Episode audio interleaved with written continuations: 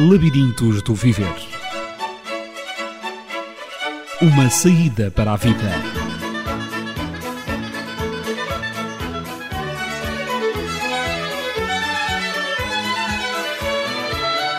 No labirinto da vida, quando você não encontrar a saída, não desista de a procurar.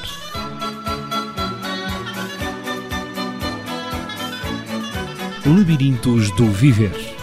Realização e apresentação de Natividade Lopes. Labirintos do Viver. Uma saída para a vida. Esta semana estou de novo acompanhada com a professora Áurea Soares, que veio do Brasil para dirigir uma série de nove palestras sobre o valor de uma criança. E ela falou do valor de uma criança de um modo geral. Mas hoje a professora Áurea Soares vai falar do valor de uma criança em relação à escola. Professora, então o que temos a dizer sobre quanto vale uma criança na escola? Antes eu queria deixar com você o meu abraço, meu amigo, minha amiga, e a satisfação que eu tenho de estar com você aqui, nesse contato tão precioso, para tratarmos de um assunto que é de tanto valor para pais, educadores, para qualquer pessoa que tem no seu caminho uma criança para cuidar. A pergunta é muito oportuna, porque na nossa cultura, na sociedade de hoje, os filhos precisam todos ir, ir para a escola. Antigamente, essa não era uma necessidade primária, toda a humanidade era analfabeta e os pais eram os condutores dos seus filhos até a idade adulta, sem precisar da interferência de outras pessoas, como hoje nós temos especializadas as pessoas que trabalham com educação. E já que o mundo diz que é para ser assim, que a criança tem que entrar em contato com outras crianças para desenvolver o seu social, inclusive o anexo ao aspecto acadêmico, os pais precisam ter muito cuidado para saber onde vai colocar o seu filho que tem esses valores. E os valores que nós estamos falando na escola são valores morais, são valores que estão acima das necessidades físicas, ou materiais.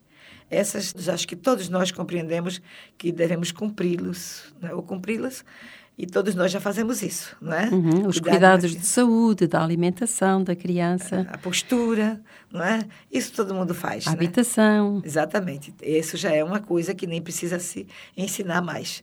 Porém, isso não é tudo na vida de uma criança. No programa passado, se você esteve conosco, você percebeu que nós falamos da necessidade da educação do físico, do moral e do, e do, do, do mental e do espiritual. E é o conjunto que nós temos, todos nós temos, e que formam a nossa personalidade. É por isso que nós somos uma pessoa.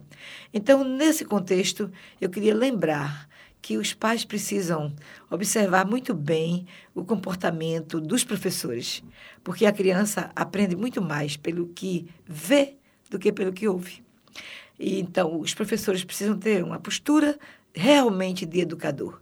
Não é apenas aquele que transmite o conteúdo, mas aquele que acompanha o caráter. Educação é um degrau acima do ensino. E toda escola deveria burilar, trabalhar neste sentido. Exemplificando de uma maneira mais prática, quando um professor está numa sala de aula, pode ser com crianças pequenas, pode ser com crianças maiores, pode ser com adolescentes e pode ser com adolescente jovem. Seja qual for a faixa etária, o professor tem a responsabilidade de fazer com que a criança, o adolescente ou o jovem sinta que ele cresce em responsabilidade para com a vida. Por exemplo, deixar numa sala de aula que os alunos conversem, entrem e saiam e façam como eles querem, isso não contribui para que um homem seja realmente um homem inteiro, completo. A gente diria um íntegro na vida, um homem íntegro na vida. De maneira que é dever do professor fazer com que a sala de aula seja tão atrativa, tão interessante, que os alunos sintam prazer de estar nela. Eu sei, porque também sou professora. Quão difícil é nos dias de hoje conseguir isso. Quando as crianças estão e os adolescentes estão todos cercados por uma tecnologia de ponta tão avançada quanto o computador, que tem lá dentro tudo o que se deseja e até o que não se deseja também, não é? E é, que nós chamamos de crise da, da rede. É uma crise, realmente, que os pais enfrentam e ficam confusos e já nem sabem o que fazer, e os educadores também. Uma criança que vem de um meio ambiente com a mídia isto é, todos os meios de comunicação de massa, que incluem revistas, jornais, rádio, televisão, DVD e tanta coisa mais, é, cheia de valores que não são prioritários ou até prejudiciais, a escola se, se fica um tanto marginalizada se não correr para se preparar e oferecer também o melhor dentro da sala de aula. E, professora Áurea, acha que os professores estão preparados para esse desafio? Eu gostaria que estivessem, porque eu sei que não são todos, e eu sei que muitas escolas não têm uma filosofia de valores morais que deveriam ter, e eu sei que algumas escolas têm como filosofia ganhar dinheiro, e isso é bem mal. Uhum. Em educação, o dinheiro é bom, é útil, é necessário, mas não pode ser a prioridade para ninguém. Parece-me que por isso falou no início da sua intervenção de que os pais devem escolher a escola onde colocam os filhos. Perfeitamente. Porque quando você está pensando na educação do seu filho, você tem que saber quem são os professores que vão substituir essa presença constante de um pai e de uma mãe lá na escola pelo menos por quatro horas por dia ou mais, dependendo do lugar onde a escola se encontra. Há escolas que vão até as três horas da tarde, às quatro horas da tarde, e há escolas que vão até meio-dia mas de qualquer forma é um longo tempo que a criança está ausente dos pais, recebendo uma influência externa que vai refletir decididamente na vida dos filhos até a sua idade adulta. Acha importante que o professor conheça também os pais das crianças que está a ensinar? Com certeza, e os professores conhecerem os pais, e os pais conhecerem, conhecerem os professores. Perfeitamente. Essa interação é absolutamente necessária para que tenha uma boa formação. Então, quando você, papai e mamãe, pensar na hora do seu filho para a escola, e eu disse a hora de ir para a escola, porque infelizmente os pais estão colocando as, os filhos muito cedo uhum. na companhia de outras crianças. Começam na creche. É, e eu queria dizer para você, meu amigo, minha amiga, que uma criança com dois, três, quatro, cinco anos não precisa de um núcleo social maior do que o núcleo da família. Uhum. Nunca esqueça isso que eu estou mencionando, mesmo que você ouça coisa diferente.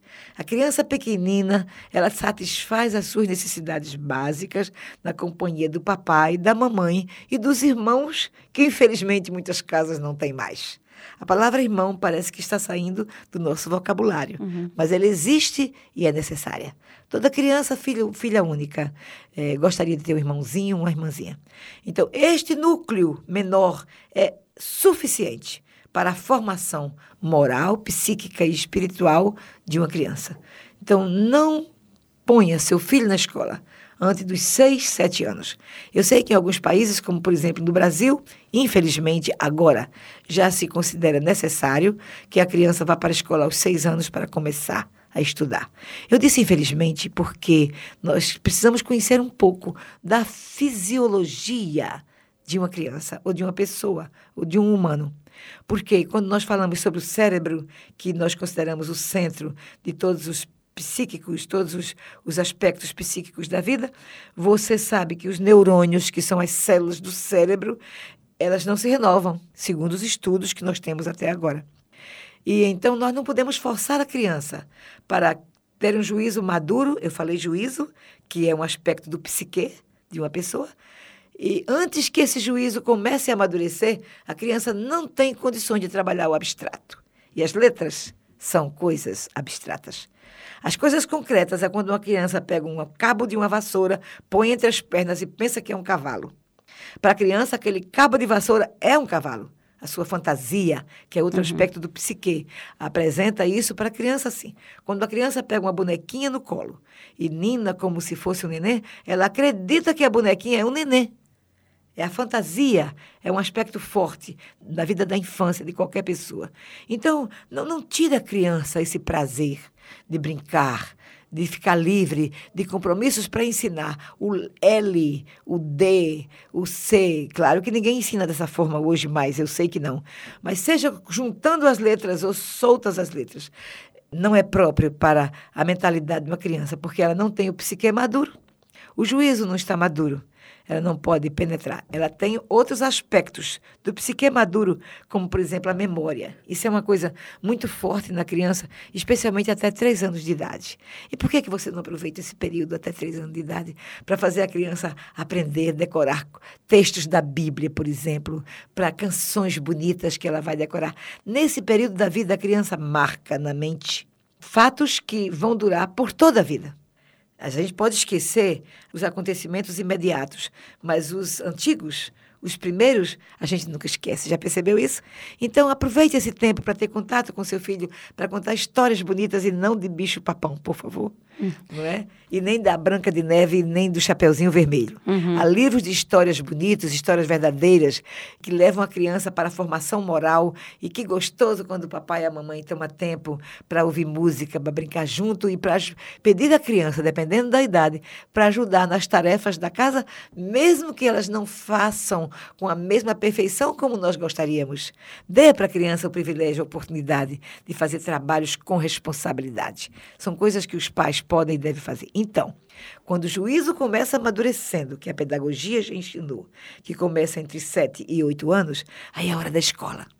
Aí você põe seu filho lá, mas você precisa escolher quem são os professores? Qual é a filosofia da escola? Estão aí a mostrar suas pernas, seu corpo, assentado de qualquer jeito, e as crianças brincam de jogar o, lápis ou a caneta no chão para olhar um pouco as pernas da professora que não está sentada decentemente. Hoje em dia essas coisas acontecem, mas tem a ver com a moral, sim que nós precisamos cuidar. Então você precisa saber se o seu professor, o professor do seu filho está fumando na sala de aula. Você sabe quão prejudicial, é o fumo para a saúde humana. E a criança vai assimilando aquilo, achando que é importante porque o professor faz. E também vai querer fazer aquilo que você não faz em casa. Aquilo que você não faz na presença dos seus filhos.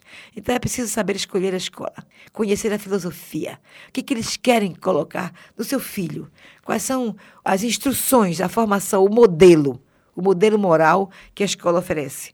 Então eu acredito que uma escola eclética, uma escola religiosa, ela ajuda muito mais do que uma escola simplesmente secular. Não vai ajudar. E os professores precisam ser preparados para compreenderem que as crianças que vêm de diferentes lares têm lá o seu computador, ou tem lá o sua TV, ou você tem lá ver a TV plana e todos esses recursos modernos da mídia. Então você percebe que a criança vem com um mundo grande na sua mente. Ela vem com um colorido enorme e muitas vezes com informações inadequadas. Por isso, nós precisamos, na escola, oferecer algo bonito, algo colorido, sala colorida, mas não com coisas que vão influir negativamente na mente do seu filho. Você pode colocar murais com mensagens bonitas, deixar a criança num espaço amplo, colocá-las com outras crianças, mas de olho no que estão conversando, no que estão falando. Se diz um palavrão, você vai junto com carinho, com delicadeza e diz que não pode falar isso. A titia não quer que você fale assim. Eu não sei se em Portugal usa o termo titia para professora, mas seja qual for o título. Não, não usam. Quando, como você, eu, depois que falei, me lembrei que uhum. no Brasil se usa assim com as crianças pequenas, mas seja qual for o modo como as crianças tratam você, professor, educador, que seja respeitoso e que seja carinhoso, mas que seja também firme. Não pode sair a qualquer hora, uhum. não pode fazer o que deseja. Sim, por vezes os alunos tratam o professor por professor, tratam também os educadores, os mais pequeninos, pelo nome próprio. Uh, se, a, se, a, educadora se chama Paula, é a Paula. Uh, depois, já quando mais crescidos, tratam pelo professor okay. uh, e o, o, nome próprio também do professor. Mas eu fico inquieta com todo esse ideal que a professora Áurea Soares acaba de mencionar, de referir, porque a vida contemporânea hoje mostra-nos uma outra realidade a maioria dos pais, eh, não a minoria, mas a esmagadora maioria dos pais, tem que colocar os seus filhos no jardim de infância, pelo menos no jardim de infância, nem todos colocam na, na creche, mas a maioria no jardim de infância, quando a criança tem três anos, para eh, aí desenvolver não só a sua socialização, como também adquirir competências para a aprendizagem da leitura, da escrita, e há muitas competências a desenvolver. E é precisamente o trabalho das educadoras.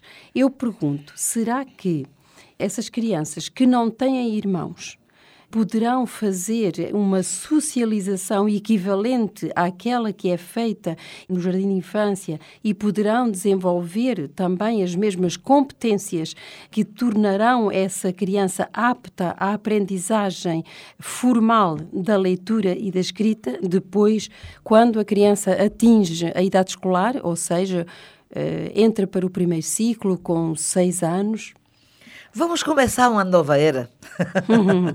Vamos começar uma nova época. Por que, que nós não podemos reformar essa mentalidade que está aí? Através dos séculos, as mentalidades foram mudando. Nem sempre foi tudo dessa forma como é hoje. Por que, que nós não nos unimos? Você, meu amigo, minha amiga que está ligado conosco, pode fazer parte desse novo grupo. Por isso que eu digo, é preciso coragem. Para fazer o que é melhor para a criança, é preciso coragem. É ficar e... em casa com a criança, educar a criança em casa, e... até aos uh, 6, 7 anos. Exatamente. E outra coisa, eu, eu explico por que a creche não é o melhor lugar.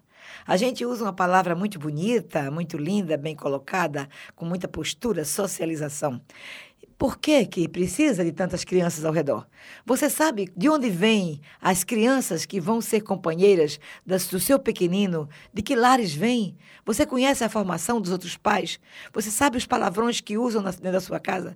Você sabe é, quanto de pornografia tem na casa daquela menininha, daquele menininho que agora é companheiro do seu filho dentro de uma sala de aula? Você conhece como é que vivem, se brigam, se se agarram, se batem um no outro? Como é, como é que você vai colocar o seu filho? Filho num ambiente para socializar, quando isso realmente não é necessário, num ambiente onde a criança pode se prejudicar. E a experiência e a pesquisa tem mostrado que as crianças vêm para casa muito mais irritadiças, que as crianças vêm para casa muito mais atrevidas, as crianças vêm para casa com um vocabulário impróprio para a idade, as crianças que crescem com uma mentalidade acima da sua faixa etária. Esse é o resultado de uma creche nos dias de hoje. Eu sei que muita gente usa creche para ganhar dinheiro, porque é uma maneira de ajudar os pais a saírem para trabalhar. Mas se você observar muito bem uma criança de três anos, quando ela vai para a creche, ela agarra-se no pescoço da mamãe. E ela grita porque ela não quer deixar a mamãe. Mas a mamãe não quer o filho e a mamãe arranca as mãozinhas da criança do seu pescoço e entrega para uma professora. E eu conheço experiência de creches quando os pais estão presentes, ricos ou mais pobres, que entregam a criança lá para a professora e ela aparentemente desenvolve uma expressão de carinho. Venha, meu amorzinho, com a, com a sua amiguinha e toma nos braços, e alisa a cabecinha e a criança grita, estica os braços em direção mamãe, mamãe, mas a mamãe não quer ficar com o filhinho. E quando a mamãe dá tchau e que sai a pé ou a carro, eu já ouvi muitas histórias de creches onde os professores não aguentam tanta gritaria, tanto choro de criança pequena e grita muitas vezes com a criança e chama de diabo porque não aguenta mais estar estourando e criança que chora e criança que vomita e criança que quer comer e os pais pensam que estão muito seguras. Não estou dizendo que toda creche é assim, mas que acontece isso, acontece. Por quê? Você faz isso a troco de quê? A correr para o mundo, para ganhar dinheiro. Dinheiro para quê? Para pagar a creche? Muitos pais ganham o suficiente para pagar a creche. Eu sei que muitos têm muito mais do que isso, mas não vale a pena, amigo, não vale a pena, amiga. Se você é única no seu ambiente a pensar diferente, por que não pensar diferente? Por que não ser diferente quando você tem certeza que a sua companhia é insubstituível? Olhe, na linguagem de hoje, fala-se muito em qualidade de tempo ao invés de quantidade de tempo. James Dobson, um grande psicólogo estudioso da família nos Estados Unidos, ele compara essa história de qualidade de tempo como uma pessoa que passa o dia inteiro sem comer e de noite está com muita fome e vai no restaurante o mais chique que ele pode ir e diz: Eu quero o melhor prato que você tem, porque eu estou com muita fome. E o garçom traz então um pedacinho de filé mignon, bem pequeno, querida, digamos, 10 centímetros por 5. Um pedacinho de filé mignon bem gostoso, bem saboroso, bem preparado, com algumas fritas ou qualquer coisa mais.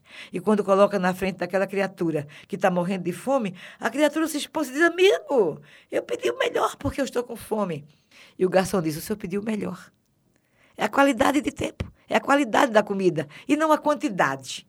Mas isso não pode ser na educação. A criança fica com fome de presença.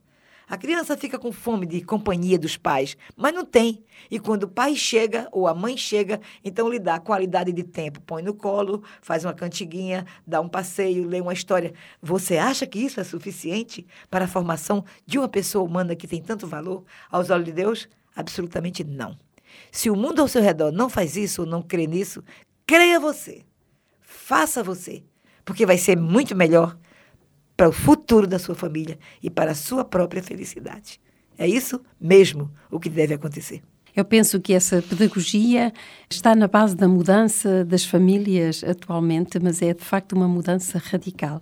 É uma mudança em toda a orientação pedagógica que está a ser seguida na maior parte dos países porque a orientação pedagógica é precisamente colocar a criança no jardim de infância para a aquisição das competências que ela necessita para a sua socialização, para o desenvolvimento socioafetivo e também para a formação do seu intelecto. Mas eu agradeço a Deus, porque eu tenho conhecimento que em muitos países da Europa, mais do que no meu país, o Brasil, já o governo está pagando a mãe para ficar em casa com o filho, uhum. viva, para as administrações modernas. Eles estão preocupados porque não há mais crianças nem jovens e o país está com a sua a maioria da sua população de pessoas idosas e agora estão pagando para que os pais fiquem em casa. Puxa vida, uma coisa que é o nosso dever fazer, agora o governo paga para você ficar. E quando você vai part-time quando você vai trabalhar na hora que a criança está na escola, o governo também está pagando para que os pais, no tempo que fiquem em casa com os filhos, recebam dinheiro para ficarem com os filhos. As autoridades estão percebendo que o modelo que já está morrendo não valeu a pena. Deu uma juventude agressiva, deu uma juventude rebelde, deu uma juventude atrevida que não respeita mais ninguém e nem faz mais as coisas certas. Claro que eu sei que há famílias que zelam e há jovens que são muito bons, mas ainda não é a maioria. Eu tomara que esse novo governo, essa nova mentalidade, pegue no mundo inteiro, porque as crianças merecem. Professora Aurea Soares? Depois de todo esse entusiasmo que coloca nas palavras que diz, baseadas na sua experiência como mãe, como professora, como pedagoga, dá-me vontade de colocar, de reforçar uma outra questão: como é que nós podemos mudar esta situação? Bom, eu já agradeço a Deus o privilégio da rádio. Uhum. um instrumento, um veículo de comunicação que está à disposição do público, do querido público português. Para mudar mentalidade. Ah, exatamente. Nós somos formadores de opinião, não é verdade? Quem trabalha na mídia está formando opinião. E aqui estamos nós. Aqui estou eu que vim do Brasil, é, falando disso já há mais de 40 anos entendeu? E dizendo e fazendo e ouvindo respostas positivas e vendo pessoas mudarem de vida. Eu tenho lá um programa na rádio, eu tenho lá um programa na televisão, entendeu? E eu estou dizendo, eu estou falando e não, sou, não estou sozinha. E tanto que os governos agora palmas para os governos, para as administrações de muitos países que estão enxergando essa necessidade. Então, mamãe, você fica em casa para acompanhar. Você fica em casa para ajudar. Essa mentalidade de que a criança precisa para adquirir competências, para é, ingressar na escola, isso é desnecessário. Não precisa isso. Quando a criança vai com seis ou sete anos, como está acontecendo agora em muitos países, inclusive o meu, a criança vai com a mente limpa do abstrato. Não precisa. E ela começa, e sabe qual é a resposta dos pesquisadores? É que uma criança que não foi forçada a aprender as letras e os números antecipadamente ou, ou precipitadamente antes da, da formação, do, do início da formação do seu juízo, essas crianças aprendem muito mais depressa. Essas crianças leem com muito mais facilidade.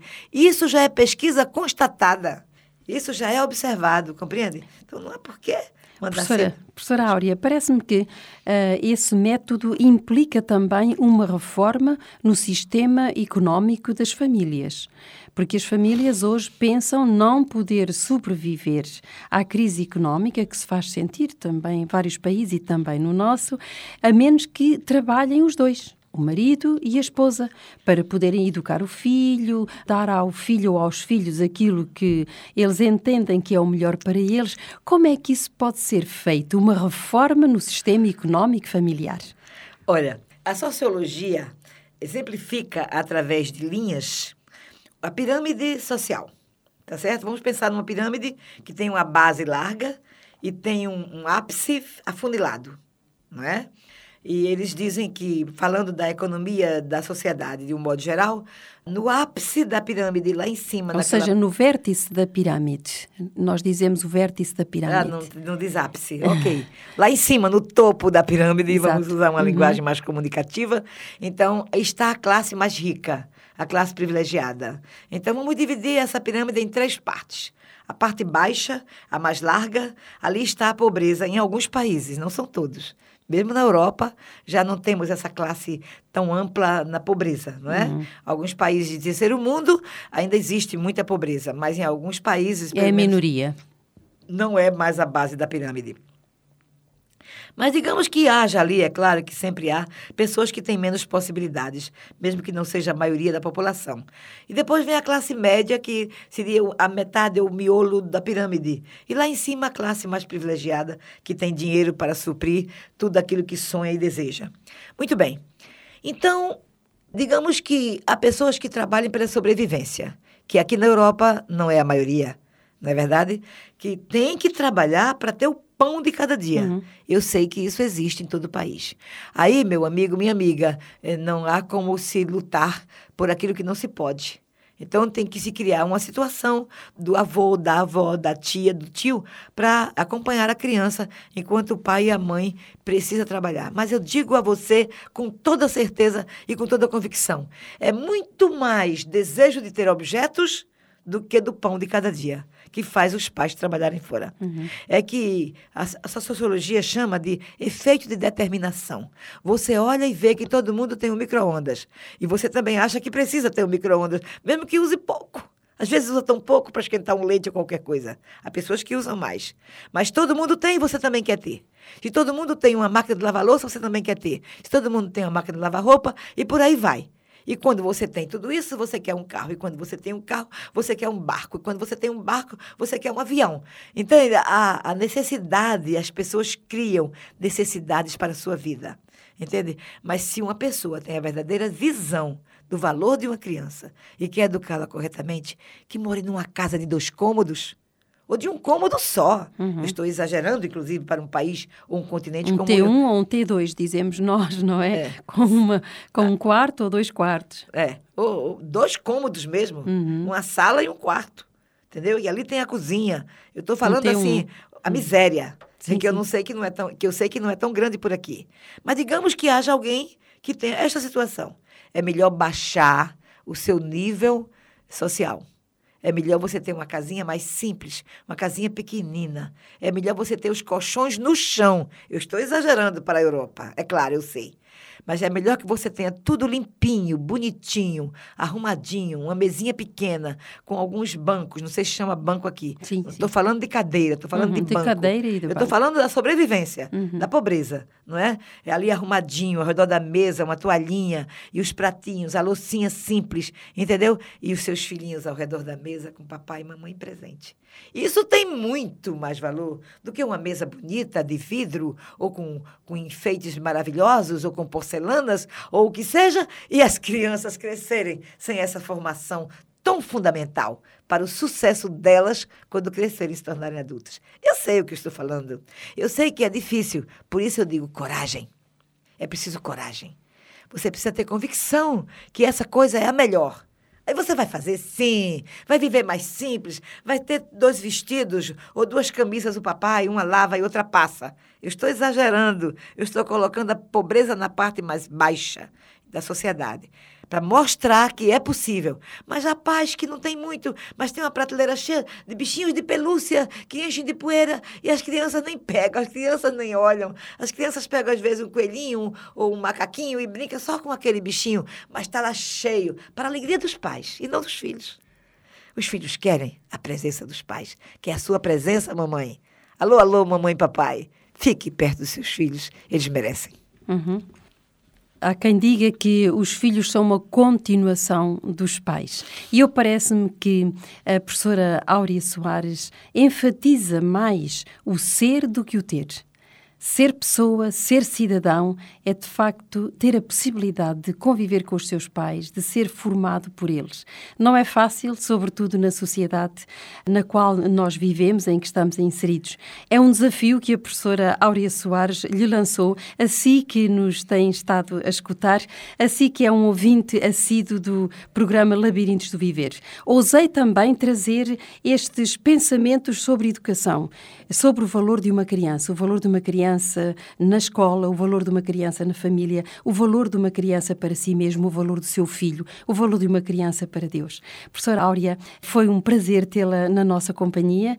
Está na Europa, está em Portugal e qual a sua opinião sobre a educação em Portugal? É a última questão que eu lhe coloco. Ok.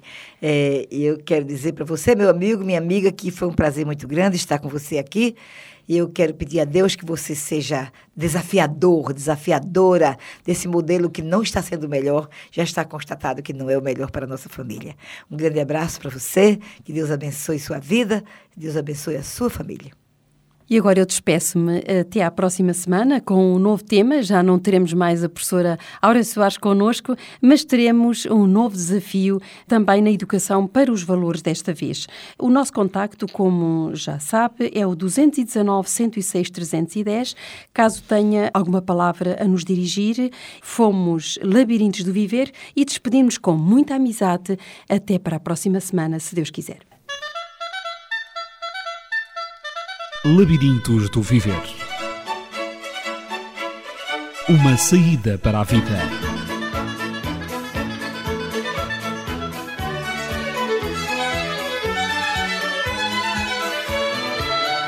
No labirinto da vida, quando você não encontrar a saída, não desista de a procurar.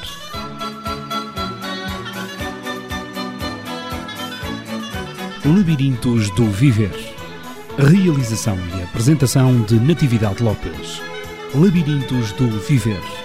Uma saída para a vida.